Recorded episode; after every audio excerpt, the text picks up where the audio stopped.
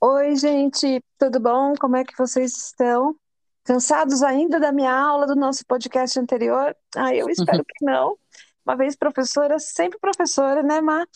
Eu estou aqui de novo com a Marcela, né? E hoje, como a gente prometeu para vocês, a ideia é a gente tentar transformar essa teoria em algo mais palatável, brincar aqui de mineiro, né? com todo carinho pelos mineiros, eu adoro conversar com os mineiros, porque eles têm uma forma tão assertiva de se comunicar com a gente contando história, que eu acho que isso é muito gostoso. Então, eu acho que a gente podia começar hoje por aí. E como eu falei demais, Má, diz um oi pro povo, e se você puder, começa contando um caos pra gente. Olá, pessoal, tudo bem? que todo mundo tenha passado bem esses 15 dias. É, começar contando um caso, acho que a gente tem muitos. Eu acho que essa é uma das minhas maiores demandas do consultório, né? A dificuldade em se comunicar. E a gente já falou em um outro podcast bastante sobre a dificuldade de falar que não, né, de colocar seus limites. E eu acho que a dificuldade de se colocar no relacionamento também tem um pouco a ver com isso, né? De não querer ficar discutindo relação, de não querer ficar gerando briga, falando aqui que não tá gostando. E às vezes o que eu vejo no consultório é que as pessoas acabam expostas a muitas coisas, abrindo mão de coisas que para elas são importantes, ou é, deixando de fazer aquilo que gostariam de fazer por medo de desagradar o outro na relação, né? E aí o quanto isso vai minando a relação em si, né? O quanto a relação vai ficando ruim para as duas partes, né? Então, uma das coisas que eu trabalho bastante no consultório é, é, a nossa capacidade de se comunicar, de expressar o que se sente, falar que não, não ficar culpado por aquilo que você está pedindo ou querendo, né? Aprender a fazer pedidos e a ouvir os pedidos dos outros, a conseguir se adaptar num relacionamento, né? Mudar de opinião. Oi, desculpa, Ana. Imagina, eu que peço desculpas. Eu acho que você está trazendo esse, esse ponto realmente é muito importante, né? Às vezes a gente tenta evitar o conflito da relação e não percebe que a gente está piorando essa relação, né? Então, acho que é bem importante esse ponto que você traz. É. Na verdade, eu falo que quando duas pessoas começarem a se relacionar, as duas pessoas têm é, histórias de vida muito diferentes, né? Então, é, geralmente tem é, na sua vida certos valores, certos comportamentos diferentes, certos medos de relações anteriores, enfim, tudo aquilo que a gente já tinha conversado no podcast passado. E aí, às vezes, a gente acha que a gente é, se colocando para o outro com demandas e questões diferentes pode fazer esse relacionamento ficar ruim. É, a gente está sempre discutindo, está sempre tem algum ponto para melhorar, e aí a gente acaba cedendo. E às vezes as pessoas acabam, para não entrar em discussão, deixando as coisas que quer e que deseja um pouco de lado, e isso funciona por um tempinho, né? Mas se a relação se estende, o, o relacionamento fica muito ruim para as duas partes. E aí é quando eu falo que daí o copinho encheu, e aí a pessoa tem uma reação agressiva em vez de assertiva, né? Porque é conseguindo lidar com tudo aquilo que, que ela precisava ter lidado, né? Então, como, o quanto atrapalha a gente não conseguir se comunicar, se expressar, né? Porque depois aquilo acaba saindo de um jeito torto. Então, de alguma forma, você está dizendo para a gente que a comunicação assertiva é também uma forma importante da resolução do conflito. Sim, porque eu acho que na verdade ela evita muitos conflitos, né? Se a gente conseguir se comunicar assim com, com empatia, conseguir é, falar, não é, assim, evitando, por exemplo, uma, comuni uma comunicação assertiva, a gente não fala, ah, você fez isso e eu não gostei. No geral, a gente fala, ah, é, é isso que é, esse, esse, isso que aconteceu fez eu me sentir assim. Então, você mostrar como você está se sentindo, sem querer julgar, sem querer ir em cima do outro, geralmente favorece, né? Evita de você você entrar em conflitos e auxilia na resolução dos problemas. Enquanto que se a gente não faz isso, é como se a gente ficasse guardando aqueles pequenos descontentamentos e um dia a gente está matando formiga com bomba atômica, né? Tá tudo acumulado e aquilo sai de um jeito muito torto, muito agressivo. Sem dúvida. Eu acho que esse ajuste, ele também é importante para eu não perder as minhas características pessoais, né? Sim, sim, com certeza. O que é importante para você, o que é importante para o outro, né? E ver, até ver assim, se, se aquilo que o outro está te pedindo, que é muito importante para ele, é uma coisa que cabe na sua vida, né?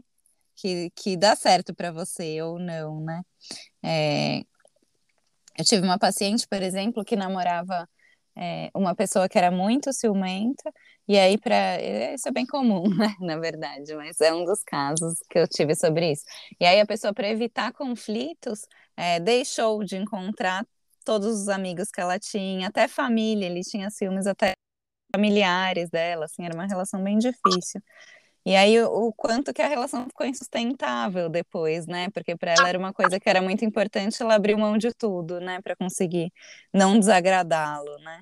E aí depois teve que entrar nessa conversa, nesses ajustes, e desagradar para a relação conseguir funcionar, né? Porque seriam coisas que ela não conseguiria abrir mão.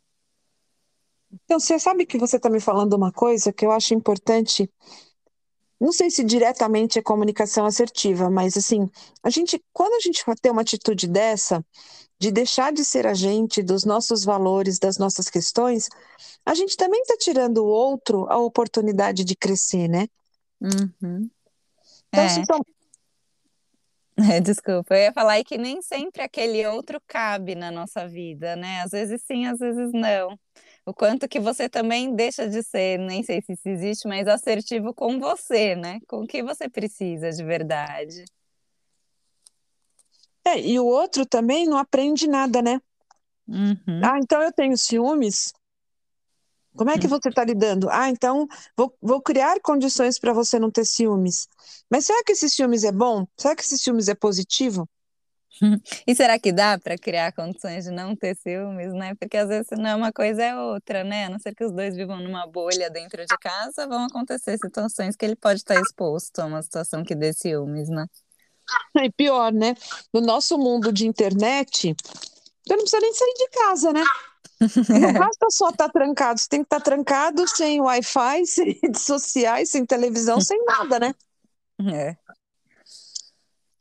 E outra coisa que eu lembrei é que a gente está falando bastante nas relações é, de, de parceria amorosa, assim, né? Namorados, namoradas, enfim, é, marido e mulher.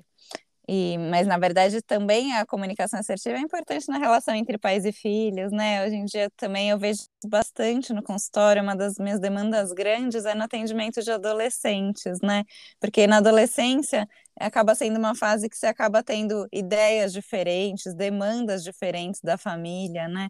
E o jeito de conversar sobre isso, de tentar fazer acordos, também precisa ser assertivo, né? Tanto por parte dos pais quanto por parte dos filhos, para poder é, haver o entendimento e para poder, enfim, a relação continuar boa, né, nesse período de transição, que é o período da adolescência.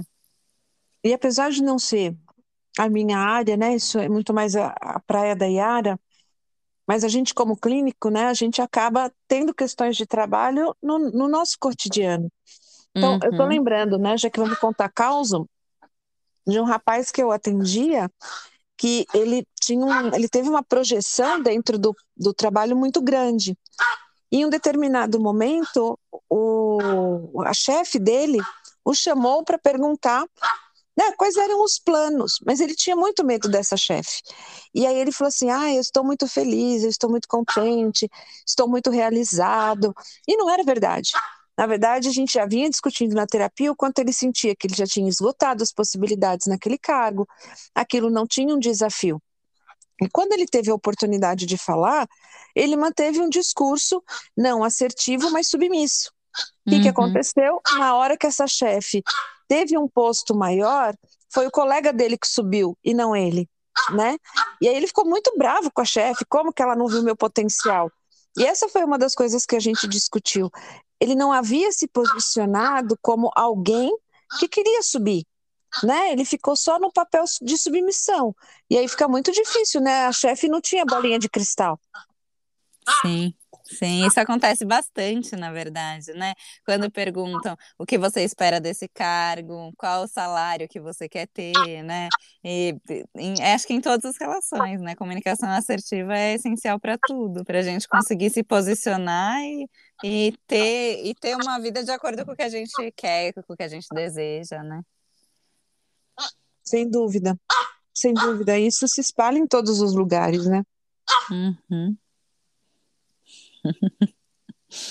É, a gente percebe, né, pelo número de páginas que, se você colocar comunicação assertiva hoje, acabam aparecendo na internet como teoria, como prática, como histórias, como aspas, causos, né? E a gente sabe que se você está ali com muita gente falando disso, nós estamos falando disso, né? Hoje, então assim, o quanto que essas essa procura demonstra é, o valor da gente pensar sobre isso, né? As pessoas não procuram as coisas só por procurar, né? Acho que as pessoas também procuram no intuito de, de resolverem alguns dos seus problemas, algumas das relações que elas têm, a forma como essas relações estão se colocando, né? Uhum. É.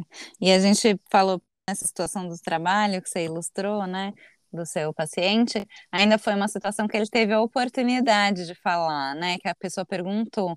E aí, às vezes, até mais fácil, mas às vezes a situação não existe, né? Você tem que ir lá e tem que se colocar, e tem que falar que você não tá legal naquele cargo, e que você precisa de outra posição, enfim. E aí isso é muito mais difícil, né?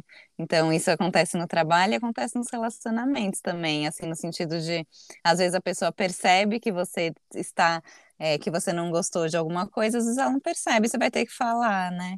Eu pergunto muito para meus pacientes, você falou se, que isso te incomodou? para o namorado, para o marido, para a namorada, enfim. E aí, às vezes, eles falam, não, mas ele percebeu. É como que percebeu, né? Então, às vezes, é, também não é assertivo, assim, você fica de cara feia, ou fica chateado, ou sai num canto, e você supõe que a pessoa tá, tá lendo aquilo, né? Entendendo o que você quer dizer o quanto que seria mais efetivo se você falasse, né? Ai, isso que aconteceu fez eu me sentir assim, eu gostaria que da próxima vez fazer de outro jeito, enfim. É, eu acho que quando você faz, fala disso, que me lembra é muito o, o fazer do emburramento, né? Então eu emburro, existe uma comunicação verbal, né? É, uhum. Meio que clássica. Ah, então tá bom, a gente está emburrado, e na verdade não, não é por aí, né? A gente às vezes sim está emburrado, mas eu posso estar tá emburrado, eu posso estar tá triste, eu posso estar tá carente, e isso é uma coisa que, que precisa aparecer, né? Sim, sim, com certeza. Aparecer Entre... e se modificar, né? É. Eu lembrei de, de um outro caso agora de, de tenho é, que tem uma uma pessoa, enfim, da família que cuida de todas as coisas dela, né? Ela já é, já tem mais idade, enfim, ela não é mais tem alguma dependência para várias coisas, então essa familiar ajuda. É, só que essa familiar tem uma visão de tudo muito diferente da dela. E às vezes toma atitudes que ela não tomaria ou que ela não gosta. E aí eu pergunto, e aí, como que a senhora resolveu isso? Ela fala, eu? Eu não resolvi de jeito nenhum, que eu tenho medo, eu não falo nada. E aí ela espera a raiva do outro lado passar e aquilo ser esquecido, né? E essas situações vão somando em coisas que ela não gosta. E a pessoa, por outro lado, tá fazendo achando que tá agradando, né? Achando que tá tudo bem, achando que tá tudo certo. Então, o quanto que isso compromete a relação, né? Sim. Compromete a relação e compromete também é, é, o estar na vida, né? Porque de uhum. repente o outro começa a mandar na sua vida. O outro começa Sim. a decidir a sua vida. E coitado, às vezes ele está na melhor das boas vontades, mas ele não consegue ser você, né? A gente não pode esperar que o outro efetivamente consiga é, dizer o meu, o meu ser, a minha essência, as minhas vontades, né? Eu acho que fica muito complicado quando a gente parte desse lugar. É, e até muito grande, né? Você dá para o outro é, a responsabilidade de, de conhecer aquilo que você quer e o que você deseja sem você ter que falar. É uma, é uma, é, mesmo assim, mesmo que seja mãe e filha, enfim, que você conheça muito aquela outra pessoa, não dá pra gente saber de verdade o que a pessoa tá precisando em todos os momentos, né? Sem dúvida, sem dúvida. E aí eu acho que isso vai gerando, né, uma insatisfação, um quadro de dependência, né, uma, uma um, um lugar em que as pessoas começam, aspas, a serem contaminadas por essa relação, né? Uhum. Não, não consigo fazer diferente, né? Preciso reproduzir aquilo que, que foi colocado, né? Que de alguma forma foi posto para mim e que me traz muita, muita tristeza, né? Que me traz aí uma dificuldade grande de lidar com as coisas e comigo mesmo depois, né? Sim. E até, assim, até se você toma esse papel, lembrei agora de um meme que eu vi, que falava é, o que, que é um casaco? É aquilo que a sua mãe te coloca quando ela tá com frio. Que é uma é. piadinha é. que sempre se faz, né? Quando a mãe tá com frio, a criança tá agasalhada. Quando a mãe tá com calor, a criança tá sem roupa, né? É, e o quanto que, assim, a gente coloca as nossas necessidades e as nossas percepções no outro o tempo todo, né? E aí isso está tanto é, dificultando para outra pessoa se colocar, quanto te responsabilizando por coisas que não estão na sua mão, né? O quanto que a gente acha que a gente pode fazer o outro feliz, proteger o outro de tudo, tá na mão de tudo, né? Conseguir resolver tudo. Se a gente supõe que a gente sabe que o outro precisa da vida dele, né? É uma responsabilidade também. Sim, e, e, e, o outro também vai se sentindo sobrecarregado, né? Sim, acho que dos dois lados, né? Exatamente. Vai ficando muito difícil essa, essa convivência e esse relacionamento, né? Ultrapassa o que deveria de fato ser e se torna o quê, né? A gente vai mudando essas relações. Então, de parceiro, torna-se mãe, pai, avó, né? Tia, professora. E não, não é assim que a gente vai se relacionar ou quer se relacionar, né? É verdade. Acho que isso é uma mudança grande, uma mudança importante, né? É. Você sabe que eu. Desculpa, Má, pode falar. Não, eu ia por um outro caso que eu lembrei que eu atendia, é, de uma, uma paciente minha que teve uma história de relacionamento muito ruim, muito ruim mesmo, abusivo e tal. E aí é, tinha uma, coisa específica que esse parceiro fazia, que para ela era muito ruim e remetia a um monte de a um monte de situações que tinham acontecido na vida dela. E aí, quando ela terminou esse relacionamento, é, ela fez terapia, enfim, começou a conseguir se relacionar de, de novo. E aí, o, o, o novo namorado né, o novo parceiro dela, é, tinha um comportamento que para ele era super carinhoso, mas para ela remetia àquela história, né? E ela tinha uma questão super difícil assim na terapia que ela falava eu detesto quando ele faz ou fala isso, mas não como falar para ele porque ele está sendo carinhoso, né?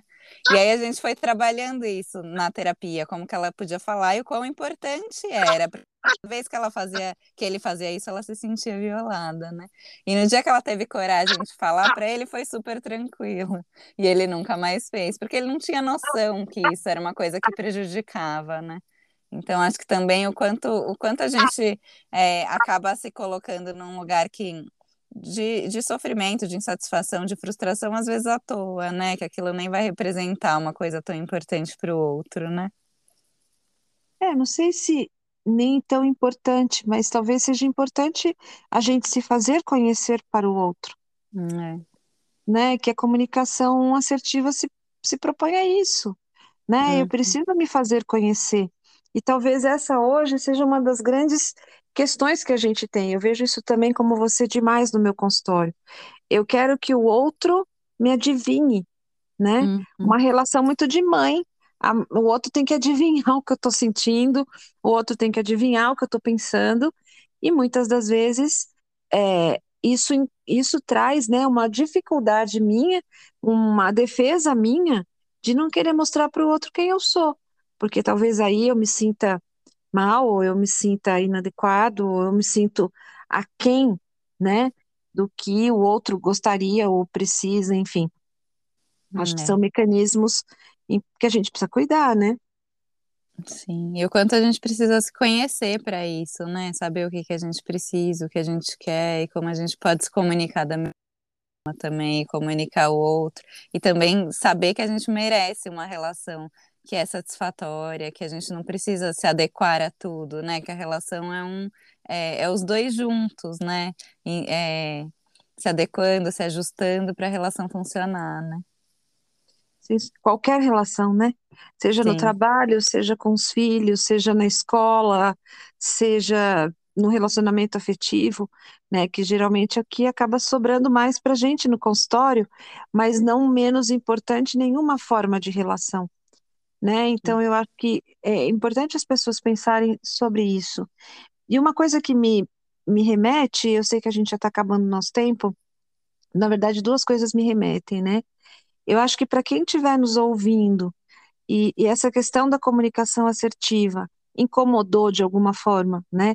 Fez pensar, fez refletir, e você sente que você não conseguirá fazer uma comunicação sozinho, buscar um profissional que te ajude nisso, né? Sem vergonha, né? As pessoas ainda têm essa mística, ah, fazer terapia é coisa para quem é, não é bom da cabeça, é coisa para quem tem problema, né? Ou a gente ainda, eu não sei você, mas eu ainda escuto, ah, eu vim fazer terapia, mas de repente eu escutei de algumas pessoas que o que me falta é um bom tanque para lavar roupa. Uhum. Não é, né? É, é todo um processo da gente saber ocupar o nosso lugar no espaço, né? O nosso lugar dentro da gente, o nosso lugar dentro da vida, o nosso lugar no nosso trabalho, na escola, nas relações.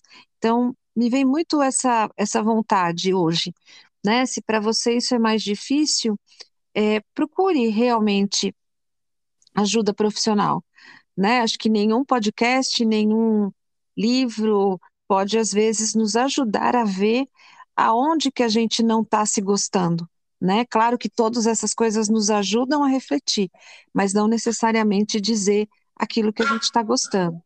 E uma proposta que eu gostaria de deixar aqui, não sei o que, que você acha disso, Ma, mas da gente uh, talvez convidar profissionais que acabam trabalhando de uma forma mais direta, mais específica, com os resultados das pessoas que não conseguem ter esse, essa comunicação assertiva consigo mesmo e com os outros, né? Eu acho que seria bastante interessante. O que, que você acha? Não sei se eu entendi. Com o resultado das pessoas? Por exemplo, é, eu por muitos anos trabalhei com cirurgia bariátrica né? Não sou ah, especialista entendi, entendi. nisso. Com os sintomas. Né? É exatamente. E como as pessoas podem desenvolver, de fato, situações que, que de certa forma, trazem um sofrimento emocional grande e que uh, acabam sendo é, aparentemente é, condições, por exemplo, a própria questão da obesidade, né? Uh, ela traz questões emocionais de falta de aceitação, de falta de perceber o seu valor, né? Do quanto as pessoas podem não. Eu estou enxergando uma coisa que nem é verdade. Às vezes eu enxergo que aquelas pessoas não gostam de mim. E, na verdade, é a minha forma de codificar essa informação. E aí eu acabo, bom, quem gosta de mim é um, uma boa caixa de chocolates, né? E aí eu me entrego para os chocolates, eu me comunico com o chocolate e fujo da comunicação com o ser humano. Então, eu acho que talvez valesse a pena a gente começar a pensar nessa possibilidade. O que, que você acha? Hum. É, acho que sim. Acho que na verdade a comunicação impacta em tudo, né? E o autoconhecimento também, você sentir que você é merecedor de ter relacionamentos saudáveis, de ter um trabalho satisfatório, de ter uma vida de acordo com o que você quer, né? Porque também se a nossa autoestima tá baixa e se a gente não acredita que a gente é suficiente, também fica mais difícil você ser assertivo para pedir isso, né? Sem dúvida. Vamos tentar trazer convidados especialistas nessas coisas para falar com as pessoas? vamos, vamos sim. Vamos pensar todos os âmbitos que dá para comunicação atrapalhar, né? Acho que na verdade atrapalha muito. Sem dúvida. Está dando nosso tempo. Eu acho que já está na hora da gente dizer tchau. E vamos pensar sobre isso. Lembrando que se você tiver algum tema, alguma dúvida, né, as nossas formas de comunicação estão aí disponíveis. Entre em contato com a gente, vai ser um prazer enorme poder é, te atender, poder te acolher naquilo que é uma necessidade sua. Eu aproveito, já vou dizendo tchau. Logo, logo a gente se encontra, afinal de contas, né? Tá passando rápido, então logo nós estaremos juntos novamente. Má, muito obrigada por mais esse encontro, por mais essa conversa. Sempre um enorme prazer estar com você. Hum, obrigada, Ana. Também adoro as nossas conversas, os nossos encontros. E obrigada para todo mundo que está ouvindo a gente. Uma boa semana para todos. Até daqui 15 dias. Tchau, tchau. Tchau, tchau.